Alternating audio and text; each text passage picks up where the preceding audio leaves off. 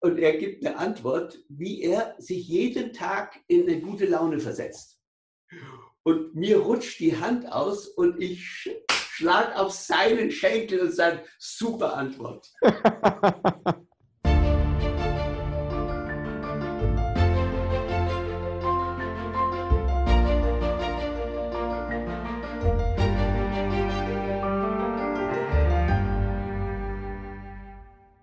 Aber nein, das Schlüsselergebnis kommt noch.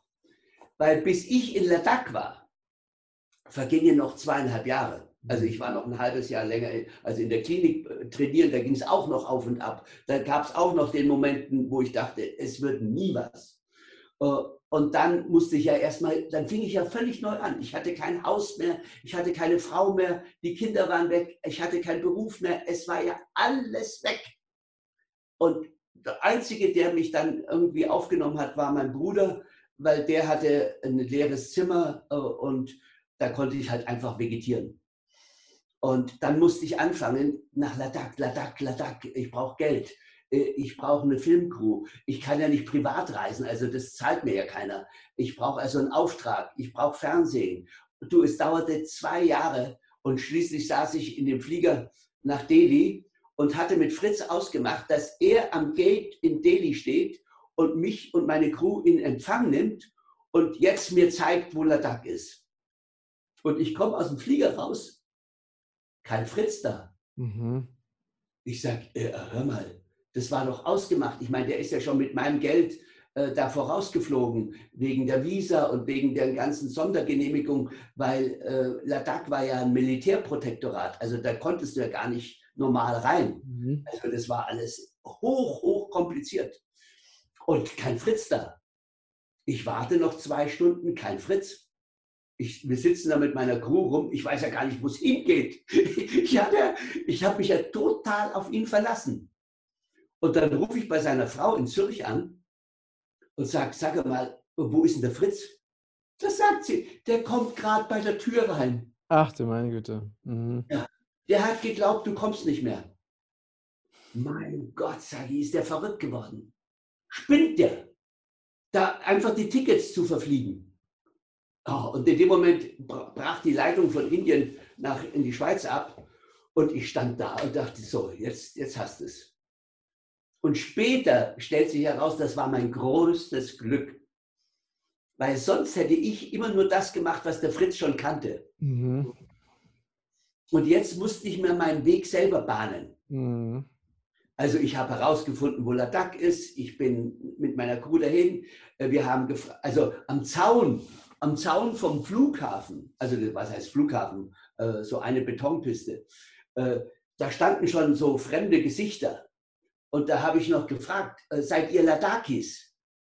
Und dann haben die gesagt, yes, yes. Und da habe ich gesagt, are you civilized? da haben die mich schon angeguckt. Dachte, sag mal, ist das ein Irrer? Äh, was, was will denn der hier? Mhm. Und dann sage ich, ja, ich will unzivilisierte Leute filmen. sagen die, also, äh, sage ich, gibt es das nicht? Mein Freund Fritz hat gesagt, das gibt es noch bei euch. Dann haben die gesagt, ja, aber in Sanska, also hinter den, das sind ja, sind ja Tausenderberge, 7000 Meter hoch und so. Also da hinten, da gibt es tatsächlich noch solche Leute, die, die, die sind noch nie äh, erschlossen worden. Da gibt es keine Straßen und keinen Strom. Sag ich, genau, da will ich hin. Du, dann hat es eine Woche gedauert, bis ich einen Koch hatte, bis ich Proviant hatte, bis ich alles äh, Zelte hatte und so weiter. Mhm. Und dann sind wir endlich losgefahren. Äh, ah, wir haben gearbeitet wie die Blöden von diesen Touristen, von den Trekkingfirmen, haben wir also die Sachen gekriegt. Und dann haben wir zwei Jeeps gehabt weil die ersten 40 Kilometer, die hätten wir noch mit dem Jeep fahren können. Und dann musst du umsatteln auf Jack. Und mit dem Jack gehst du dann hoch und am, am Schluss sind wir zu Fuß gelaufen, äh, bis wir da hochgekommen sind. Aber nach einer Woche fahre ich aus, aus Leh raus, der Hauptstadt von Ladakh. Von, ja, und plötzlich steht Militär auf der Straße und sagt, stopp, äh, gibt keine Durchfahrt. Sag ich, äh, wieso? Ich habe hier ich habe eine Genehmigung vom Militär, dass ich da hinein darf. Sagen Sie, völlig egal, hier darf keiner mehr weiterfahren. Ich sag, sag, mal, sag mal, ich bereite mich seit Jahren darauf vor und jetzt stoppt mich so ein Soldat. Nee, das geht nicht. Ich fahre weiter. Nein, du darfst nicht fahren. Clemens, stopp, du, die erschießen dich, wenn du weiterfährst. Oha, da sagt mein Fahrer, du, ich kenne mich hier aus. Bist du einverstanden, dass wir querfeld einfahren? Sag ich, ja klar, fahr los. und wir fahren über eine Schotterebene, also richtig wie, wie, wie über die Wüste, über die Schotterwüste und fahren so einen Berg runter. Und ich denke noch, oh, der Jeep, der überschlägt sich gleich oder es passiert also ein fürchterlicher Unfall. Und da kommen so Büsche und er rast durch diese Büsche durch. Er kriegt das Auto gar nicht unter Kontrolle. Und wo landen wir? Auf der Straße, auf dieser Schotterstraße, die von Leh nach Lamayuru führt, also Richtung Kaschmir. Auf dieser Straße. Und in dem Moment, wo wir auf die Straße kommen, fahren da ganz viele Jeeps. 16 Stück. Mhm. Vorne Militär, hinten Militär. Richtig hoch aufgerüstet. Und ich sage nur zu ihm, fahr mit. Mhm. Und da merken wir, wir sind im Konvoi vom Dalai Lama. Ach, wirklich? Ja. Ich sage, wow. Und in fünf Minuten später bleibt der ganze Konvoi stehen. Und ich denke mir, oh Scheiße, jetzt haben sie uns. Jetzt, jetzt gibt es richtig Ärger. Und wir stehen da und ich denke, ja, wir können uns ja jetzt nicht zeigen. Wenn wir jetzt umkehren und wegfahren, dann werden wir sofort kontrolliert, weil vorne ist Militär und hinten ist Militär. Also wir müssen warten. Dann sagt mein Fahrer zu mir, schau mal da hoch, die Serpentine. Der dritte Jeep, da sitzt der Dalai Lama drin. Mhm. Sag ich, wow, ja. Sagt er, weißt du, siehst du, was ich sehe? Ja. Aus dem Kühler von Dalai Lama eine solche Rauchfahne. Mhm, mh. Ich sage, der Mann hat eine Panne. Sieht so aus. Sage ich, das kann ja wohl dauern. Und dann denke ich mir so, wenn ich schon mal die Gelegenheit habe, das, weil inzwischen habe ich ja gelernt, Ladakh ist ein buddhistisches Land und ihr Oberhaupt ist der Dalai Lama und so weiter. Also ich dachte ja vorher, das ist ein Militärprotektorat. Ist der, ist der Dalai Lama das, das Oberhaupt von, von Ladakh? Ja, weil Ladakh ist auch eine tibetische Kultur. Ach so. Und auch, genau, das wusste ich eben auch nicht. Und die sind, äh, hat mir der Fritz ja alles nicht erzählt, hat er auch keine Zeit gehabt. Äh, und die sind auch Gelupa, also die, die Sekte vom Dalai Lama, nicht die Kaju-Linie, die andere Linie. Also die haben ja auch den Unterschied, wie im Christentum, Katholiken und Evangelen. Und die Ladakis sind eben Evangelen, also äh, äh, Gelupa-Leute vom Dalai Lama, äh, Oberhaupt. Okay, wusste ich alles nicht. Egal. Äh, ich denke mir, naja, wenn das euer Oberhaupt ist, da gehe ich jetzt mal, das schaue ich mir jetzt an. Äh, und gehe also an den ganzen Konvoi so vorbei, dass mich da keiner als Fremder erkennt. Äh, ich meine, ich war auch so wie so ein Trekking-Typ angezogen und komme an den Jeep vom Dalai Lama. Und in dem Moment war sein Fahrer und seine Bodyguards waren am Berg, weil da war ja nichts. Wir waren ja in der Pampa von, von, von Ladakh.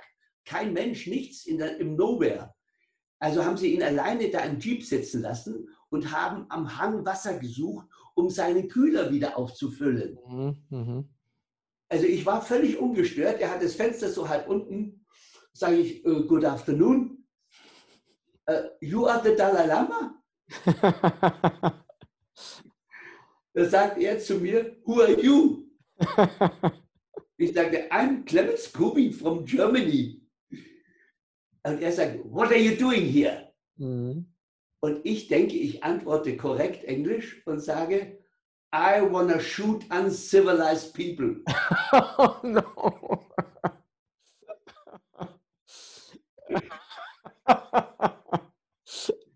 Aber er lacht genauso wie du jetzt.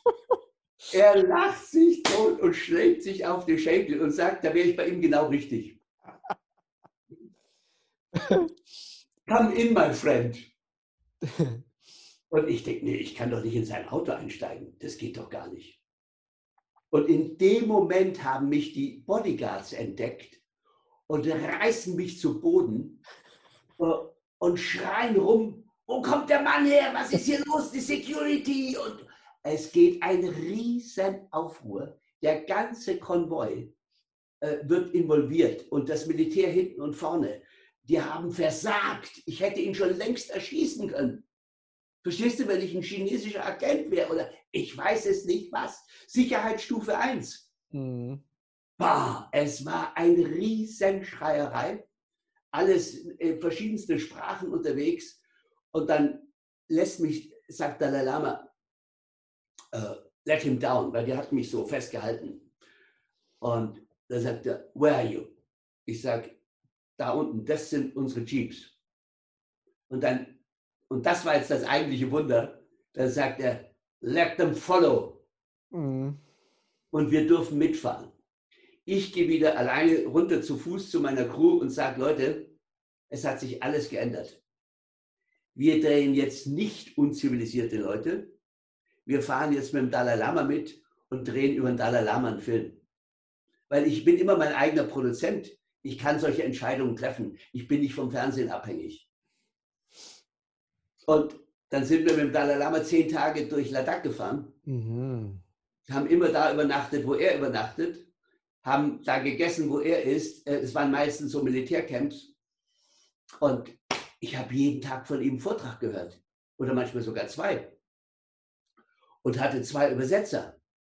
Die hatte ich ja schon vorher besorgt, damit ich überhaupt da mit, mit Menschen reden kann. Und die übersetzen mir, was dieser Mann erzählt. Der redet von der Kontinuität des Geistes. Mhm. Selber, was ist denn das? Und dann redet er von Karma. Also ich, ich lerne Dinge, die hätte ich bei den Grünen nie gelernt. ja. Na, nie. Mhm. Und dann merke ich, siehst du, deswegen bist du vom Dach gefallen und bist jetzt auf dem Dach der Welt. Das ist ja echt eine wunderschöne Geschichte. Und äh, kanntest du den Dalai Lama? Also war, war er dir vorher ein Begriff? Wusstest du, wie er aussieht? Ich kannte nicht mal den Namen. Ach, wirklich? Aha. Nee. Ich hatte keine Ahnung. Ich habe mich mit Buddhismus nie beschäftigt. Und zu dem Zeitpunkt, als du dort warst, konntest du da wieder normal laufen? Ja, ich hatte, nee, ja, ich konnte wieder normal laufen. Ich hatte ja noch, wie ich aus der Klinik kam, so ein Stahlkorsett an. Und da haben die Ärzte noch gesagt, das trage ich mein Leben lang, aber das hatte ich da auch schon nicht mehr. Aber ich konnte, ich meine, das ist heute noch manchmal ein Problem. Also damals konnte ich nicht mehr als fünf Kilo heben. Mhm. Aber ich konnte laufen. Sehr gut, sogar auf 6000 Meter Höhe. Mhm. Und äh, wie, äh, diese, die, gibt es denn diesen Film noch, den du gemacht hast über den Dalai Lama? Der hieß Der Dalai Lama in Ladakh. Mhm. Und dann habe ich noch, ich habe noch zwei Filme mit ihm gedreht später. Mhm. Wir haben uns ja dann oft getroffen. Und, aber ich bin, nachdem der Dalai Lama abgereist ist von Ladakh, bin ich tatsächlich noch nach äh, Sanskar, also ähm, Stupi, Stup, Stupa hieß das, äh, und habe meinen Film gedreht, das alte Ladakh, aber ohne Dalai Lama. Und dieser Film bekam den Deutschen Filmpreis, den höchsten Preis, den Deutschland vergeben kann. Mhm. Und ich bekam wieder eine halbe Million und konnte weiterarbeiten. Und diese Filme, gibt es die noch? Kann man die noch irgendwo sehen? Sofort, geh auf meinen Shop, clemenskubi.com. Äh, da gibt es einen Shop, da kannst du das alte Ladakh, da kannst du Living mhm. Buddha, da kannst du, äh, da habe ich auch noch den Film äh, Not und Frieden Tibets und, und so weiter. Also diese Filme, die ich dann mit dem Dalai Lama gemacht habe, die habe ich dann für ZDF und für die ARD gemacht. Also die, die gehören der ARD und dem ZDF. Aber die anderen Filme, die ich fürs Kino gemacht habe, die gehören alle mir. Ach, wow. Na, das ist ja echt. Machst du heute auch noch Filme oder nicht mehr? Jetzt gerade wieder einen. Ach, ja? Ja, Aha. wir machen gerade einen Film. Ach so, jetzt, genau, klar. ja. Jetzt hat es gerattert. Sehr den schön. Schneide ich, den schneide ich nachher auch und den bearbeite ich und daraus mache ich dann Schnipsel. Also ich brauche heute das Fernsehen nicht mehr. Mhm. Äh, ich mache halt alles direkt über YouTube und so weiter. Mhm. Hast, du, hast du auch einen eigenen YouTube-Kanal? Ja, den ah. kanal Sehr schön. Und nochmal ganz kurz, weil ich finde deine Geschichte wirklich so faszinierend und so spannend. Ähm, kannst du uns vielleicht mal nochmal so kurz sagen, was ähm, die wichtigsten Erlebnisse mit dem Dalai Lama waren? Ähm, oder was dich da besonders ähm, was für dich die Essenz aus diesen Begegnungen war? Du, ich fand den völlig normal. Also ich fand, mit dem kann man reden wie mit einem guten Freund. Mhm. Oh, es war, einmal hatte ich eine tolle Situation. Äh, da äh, hatte ich auch mit dafür gesorgt, dass Dalai Lama nach Deutschland eingeladen wird. Und äh, dann haben wir einen Kongress gemacht unterhalb der Zugspitze, weil Dalai Lama liebt auch die Berge äh, und wir dachten, das ist die richtige Location. Äh, da unten am Alpsee in dem Hotel ein Kongress über Geist und Materie, haben auch Karl Friedrich von Weizsäcker dazu eingeladen und so weiter. Also da gab es Leute, die das ganz toll organisiert hatten. Da, äh, wie heißt sie? Egal. Jedenfalls, das, alle Fernsehstationen waren da, riesen, riesen Theater. Und äh, der, der Dr. Schnelting, einer der obersten Abteilungsleiter beim ZDF, hat ein Interview mit seiner Heiligkeit. Und zwar um 10 Uhr. Viertel vor 10 kommt Schnelting zu mir und sagt, Herr Kubi, Sie kennen doch den Dalai Lama gut. Sag ich, ja, äh, ich hätte eine Bitte. Also, ich, ich weiß nicht, wie man mit dem redet. Ich sage, wie? Äh, sprechen Sie Tibet? Nein, nee, nee, aber sage ich, ja, machen Sie es halt auf Englisch. Der versteht Sie schon. Äh, sagt er, nein, aber wie spreche ich den an? Mit His Holiness oder Your Holiness oder äh, ich weiß nicht, wie das, wie das geht. Mhm. Ich sage, sagen Sie einfach You. Hello, sagen Sie, Hello You. genau. Ja. sagt nee, das kann ich nicht. Mhm. Das ist nicht. Äh, ich hätte eine Bitte. Würden Sie das Interview für mich führen? Sag ich, also hören Sie mal, das geht ja gar nicht. Ich habe um 15 Uhr mein Interview mit Dalai Lama, aber ich gehe jetzt nicht um 10 Uhr und mache das für Sie. Sagt er, bitte, bitte. Nein, sage ich, kommt überhaupt nicht in Frage. Außer Sie gehen jetzt zu Tenzin Geshe, also seinem Sekretär, und erklären ihm mit meiner Anwesenheit, dass Sie Ihren Interviewtermin mit dem Dalai Lama an mich abgeben, aber ich trotzdem mein Interview um 15 Uhr behalte. Wenn Sie das schaffen, dass ich heute zwei Interviews mit ihm kriege, dann mache ich das, aber sonst nicht. Sagt er, okay, okay, okay, machen wir, machen wir, machen wir. Und dann geht er hin. Tenzin Gesche ist damit einverstanden. Tenzin Gesche ist es egal. Äh, die Interviews sind alle durchgetaktet, mhm. Äh, wer das jetzt macht. Und sagte, okay, Kubi macht um 10 Uhr für ZDF das Interview.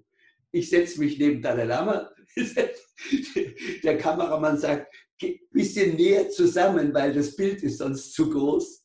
Ich sage, okay, setze mich daneben ihm hin. Wir sitzen wirklich so, so nebeneinander.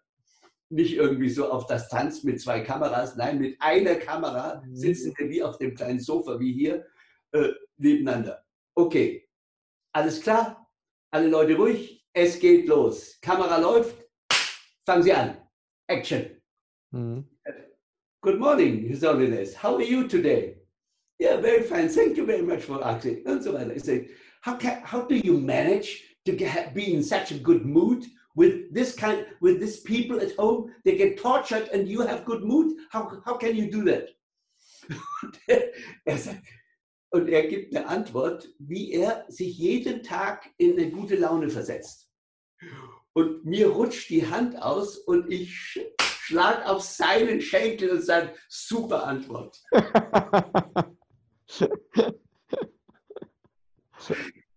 Und der hinten fällt der Schnellting um. Der hat ihm auf den Schenkel geklopft. Der ist hier umgefallen. Ich habe das gar nicht gemerkt. Das war einfach spontan. Und für den Dalai Lama ist das auch kein Problem. Der redet normal weiter. Das ist so, wie, wie wir beide miteinander reden. Ja. Also, und, also, oder ich bin mal in Graz gewesen. Da war er zur selben Zeit dort, als ich auch ein Seminar dort gegeben habe. Und wir gehen, ich gehe mit meiner Frau und mit meinem Hund auf der Straße zu unserem Hotel. Da kommt er von seiner Veranstaltung in seinem Konvoi mit seiner Polizeieskorte, kommt der vorbeigefahren. Und ich sage, oh, der Dalai Lama fährt hier. Ich sage, hallo, hallo, hallo. Er lässt seinen Chauffeur halten. Der ganze Konvoi stoppt. Er sagt, Gummi, Gummi. Ich gehe an sein, an sein Auto hin. Er macht das Fenster fährt runter. Er, seine Hand kommt raus und er packt mich hier und sagt, Kumi, what are you doing? Ich sagte, also da hat mich noch nie jemand angefasst. Hier. Sag ich, das geht doch gar nicht. Und dann fuhr wieder weiter. Also, verstehst du, es ist völlig unkompliziert. Ja, sehr, sehr schön. Und diese, was hat er gesagt? Also, was, äh, was er macht, um jeden Tag gute Laune zu bekommen? Was war seine Antwort? Er geht nach innen, er Mhm. meditiert halt jeden Morgen, er steht um fünf auf und, und beobachtet also dieses, dieses Wachsein, weißt du? Mhm. Äh, ge- ha- versuchen keine Interpretation. Aber wir interpretieren ja immer alles. Weißt du, wenn du mich jetzt siehst, du interpretierst mich und ich interpretiere dich. Also, oder wir interpretieren Corona oder wir interpretier, interpretieren ein Virus. Mhm. Immer haben wir eine Meinung zu etwas. Mhm. Und das stresst. Weil Genau. oft haben wir ja keine gute Meinung. Wir haben uns über jemanden geärgert und dann haben wir die Meinung über ihn. Es geht nur darum, dass du dich in eine Situation versetzt. Die Buddhisten nennen das Leer, Leerheit Mhm. mit Mhm. 4e geschrieben. Es ist, aber ich meine natürlich auch der Gedanke, es ist jetzt leer, ich interpretiere nicht. Auch dieser Gedanke ist natürlich schon wieder eine Interpretation. Mhm. Also ich habe ich hab das versucht in meinem Film Living Buddha äh, zu erklären und mache deswegen auch im Kino die Leinwand dann für eine Minute weiß. Mhm. da da gab es schon Kinobesucher, die ziehen dann ihren Mantel an und denken, der Film ist zu Ende. ja, aber ich sage dir, nur darum geht's, weil, weil im Grunde ist wirklich alles leer und nur dadurch, dass wir projektieren, Mhm. Also unsere Wahrheit auf die, aufs Leben legen, entsteht überhaupt Materie. Mhm. Also ohne einen geistigen Impuls entsteht gar nichts. Mhm. Also zum Beispiel, es gäbe ja gar nicht der Monitor, in den du gerade reinschaust oder das Handy, in das du gerade schaust. Oder also der, es braucht ja für alles eine Idee, Mhm. damit was entsteht. Der, der, der, Monitor ist doch nicht vom Himmel gefallen. Also ohne Idee äh, kann gar nichts entstehen. Es braucht auch eine Idee für deinen Tumor. Es Mhm. braucht auch eine Idee, querschnittsgelähmt zu sein. Es braucht eine Idee, um, um Schnupfen zu haben. Alles, was im Universum passiert, braucht einen geistigen Impuls. Das steht schon in der Bhag- Bhag- Bhagavad Gita drin. Die gab es noch 10.000 Jahre vor dem Buddhismus. Äh, Das, das steht schon in den Sutren drin, das steht im Koran drin. Natürlich steht es auch in der Bibel. In der Bibel heißt es zwar nicht, am Anfang war Geist, sondern in der Bibel steht, am Anfang war das Wort. Mhm. Aber das Wort ist auch nicht Materie. Das Wort ist sozusagen eine volkstümliche Formulierung für Geist. Mhm. Das hat Luther so sich ausgedacht. Und das ist ja auch richtig. Das heißt, und das mache ich auch in meinen Seminaren. Du brauchst eine Idee, für die du lebst. Und du musst die Idee deiner Krankheit kennenlernen. Weil jede Krankheit hat eine Botschaft. Mhm. Jede, jedes Phänomen hat eine Botschaft. Und wenn du dir die nicht bewusst machst, was soll ich denn jetzt gerade durch meinen Schnupfen lernen? Sag ich, das ist nicht kompliziert. Das Symptom hat schon die Sprache. Schau doch mal, was jetzt gerade ist. Jetzt brauchst du das Taschentuch. Du hast die Nase voll. Mhm. Stimmt, Mhm. das stimmt. Sag ich, und wovon hast du die Nase voll? Oh, da fällt mir sofort was ein. Mhm. ich, mein Kollege da, der macht mich immer fertig, von dem habe ich echt die Nase voll. Sag ich, bitte, siehst du? Und wenn du jetzt das Verhältnis zum Kollegen harmonisierst, ist der Schnupfen weg. Morgen ist er weg, wenn du das jetzt in der Mittagspause umschreibst. Du musst nur den Konflikt lösen, Mhm. weil die, verstehst du, das Universum, haben wir ja schon gesagt, ist ein harmonisches Fraktal auf energetisch niedrigstem Niveau. Also alles perfekt. Harmonie ist ja das, was jeder Mensch empfinden kann. Mhm. Du kannst ja auch Harmonie übersetzen mit dem Wort Liebe. Das heißt, wir leben in einem Universum der Liebe. Aber wenn wir nicht liebevoll sind, dann gibt es Reibung. Also dann, dann fallen wir quasi aus dem Universum heraus. Das geht zwar nicht, aber dann wirst du zerrieben. Und deswegen geht es darum, jeden Tag zu lernen, wie harmonisierst du deine Konflikte. Und mit der Kubi-Methode kommst du sogar an die Konflikte, die in deiner Kindheit passiert sind. Da bist du außerhalb von Raum und Zeit. Es ist völlig egal. Die Seele ist ein Kontinuum. Die Seele ist ohne Anfang und ohne Ende. Und du kannst mit deiner Seele, und die hat ja jeder, mit deiner Seele herausfinden, welcher Konflikt macht dir heute noch Probleme. Also welcher, ist, welcher Konflikt ist noch nicht harmonisiert. Aber da wir normalerweise Konflikte verdrängen, denn wir merken schon dauernd in so einem Stress leben, aber verdrängen heißt ja nicht, es ist geheilt. Mhm. Äh, es heißt auch überhaupt nicht, dass dieses Ereignis, äh, was diesen Stress hervorgerufen hat, gelöscht wäre, bloß weil du es nicht mehr weißt. Nein, du hast es nur von deinem Fronthirn in dein limbisches Gehirn geschoben, also ins Unterbewusste. Und ich kann dir jetzt eine Methode nennen, und die steht auch in meinen Büchern und in meinen Filmen, wie du aus dem Unterbewussten das wieder ins Bewusstsein holst. Denn was du bewusst hast, kannst du bewusst ändern. Mhm. Genau. Ja, sehr schön. Ähm, ja, also da könnten wir direkt äh, das nächste Video zu machen zu dem Thema.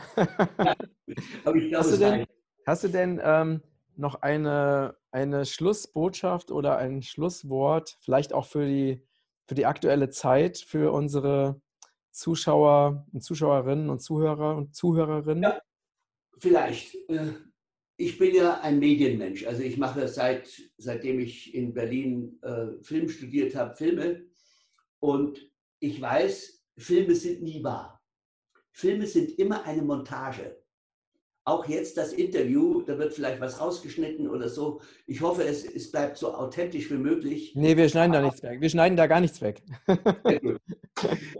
Aber es ist trotzdem ein Setting. Schau mal, ich sitze hier, ihr seht nicht, wer hier noch rechts neben mir ist, ihr seht nicht, wer links davon ist, mhm. ihr seht nicht, was ich da draußen alles sehe. Also es ist immer ein Ausschnitt.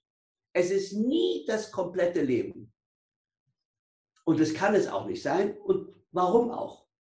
Das heißt, alles, was du in den Medien erlebst, sind Selektionen. Es sind nie, es ist nie die Wahrheit. Die Wahrheit kannst du nur selber erleben. Jetzt hier mit dir heute. Deswegen meditiert der Dalai Lama, damit er wieder sieht, was erlebe ich denn eigentlich. Ah ja, ich höre die Vögel zwitschern noch, ich höre den Autoverkehr, ich höre, dass da drüben im anderen Raum jemand was macht und so weiter. Also du schärfst einfach deine Sinne, um zu wissen, was ist denn eigentlich los. Mhm. Aber wenn du glaubst, du schärfst deine Sinne durchs Fernsehen, ich habe den Fernseher weggeschmissen. Da waren die Kinder noch ganz klein. Habe ich gesagt, nee, das ist Manipulation. Mhm. Äh, und wenn du die Medien anschaust und sie benutzen Fotos mit Särgen, in, in Bergamon oder irgendwo und sagst, oh Gott, jetzt sterben die Leute. Das ist eine, eine Montage und das stellt sich auch nachher raus. Man will dich in Angst versetzen. Mhm. Und das ist schier, weil Menschen in Angst, das siehst du auch bei Tieren, wenn du ein Tier in Angst versetzt, das erstarrt. Das kann nichts mehr tun. Das ist, es ist wie, wie hypnotisiert. Und genau das passiert momentan mit der Menschheit. Die Menschheit wird durch eine Fiktion, durch ein Virus, der wird nur durch die Medien. Ich habe den Virus nicht, du auch nicht. Also bitte. Und wenn du ein Virus hast, dann ist der in dir drin, richtig. Der wird sogar, also der, du bist sozusagen äh, in, in der Terminologie infiziert. Aber dir passiert gar nichts. Hm es ist doch immer nur die Frage, wie aktivierst du die, die verschiedenen Bereiche in dir? Mhm. Also wenn du zum Beispiel stirbst und du wirst in ein Sarg gelegt und bist dann unter, tief unter der Erde, wenn man dich nach zehn Jahren ausgräbt, was sieht man? Ein Gerippe. Und wo ist dein Fleisch? Wo ist, dein, wo ist das alles hin? Ja, das wurde von Würmern gefressen. Ich, oh, wo sind die Würmer her? Sag ich, die Würmer, schau doch mal, der Sarg hat keine Löcher. Die Würmer waren schon vorher in dir drin. Ach nee, ja, die sind jetzt in dir drin. Aber da du ja gerade nicht stirbst, das heißt nicht in, in komplette Ruhe gerätst, verbreiten die sich nicht.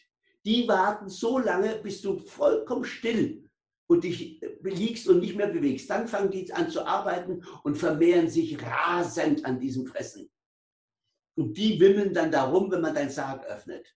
Und genauso ist es mit dem Virus. Der ist in dir drin. Aber wenn du den aktivierst, ja, dann verbreitet er sich, dann hast du vielleicht sogar ein Symptom. Aber die meisten Leute, also, Million, also nur 0,00 Prozent, also äh, es stirbt eh kaum jemand an diesem Zeug, weil da, da gibt es ganz andere Sachen. Du kannst eher an Krebs sterben, du kannst eher an einem Autounfall sterben, du kannst eher an, an Depression, Selbstmord machen und so weiter. Also alle anderen Todeszahlen sind viel, viel, viel höher. Aber man benutzt etwas, was du nicht genau einschätzen kannst. Wenn man zum Beispiel sagen würde, auf der A8 oder auf der A7 gibt es ganz viele Unfälle. Wir müssen die Straße sofort sperren und wir schicken alle Autos in Quarantäne, weil die verursachen Tod. Das sagt ja jeder, ja, kenne ich. Macht aber offenbar keiner. Im Gegenteil, es wird ja nicht einmal das Tempolimit heruntergesetzt. Mhm. Also, worum geht es denn? Es geht darum, dir Angst zu machen. Und wenn du da auf den Trip kommst, bist du verloren. Du bist verloren. Du musst es so machen wie Lama oder wie wir oder wie ich. Ich gehöre auch zur Risikogruppe. Ich sage mir, ich gehe überhaupt nicht in Resonanz damit. Deswegen schalte ich auch nicht das Radio ein oder das Fernsehen. Ich will nicht in Resonanz damit gehen, weil es hat sonst einen Effekt an mir. Ich könnte ja glauben, es ist gefährlich und dann setze ich in der Tinte. Mhm. In dem Moment, wo ich sozusagen auf mich da manipulieren lasse, geht es mir nicht mehr gut. Und dann trage ich freiwillig Maske, dann finde ich das sogar toll, dass die Regierung äh, uns alle einsperrt, dass sie die Schüler kaputt macht, dass sie die Schu und die Kultur kaputt macht. Dann finde ich das alles gut. Sage ich, seid ihr wahnsinnig?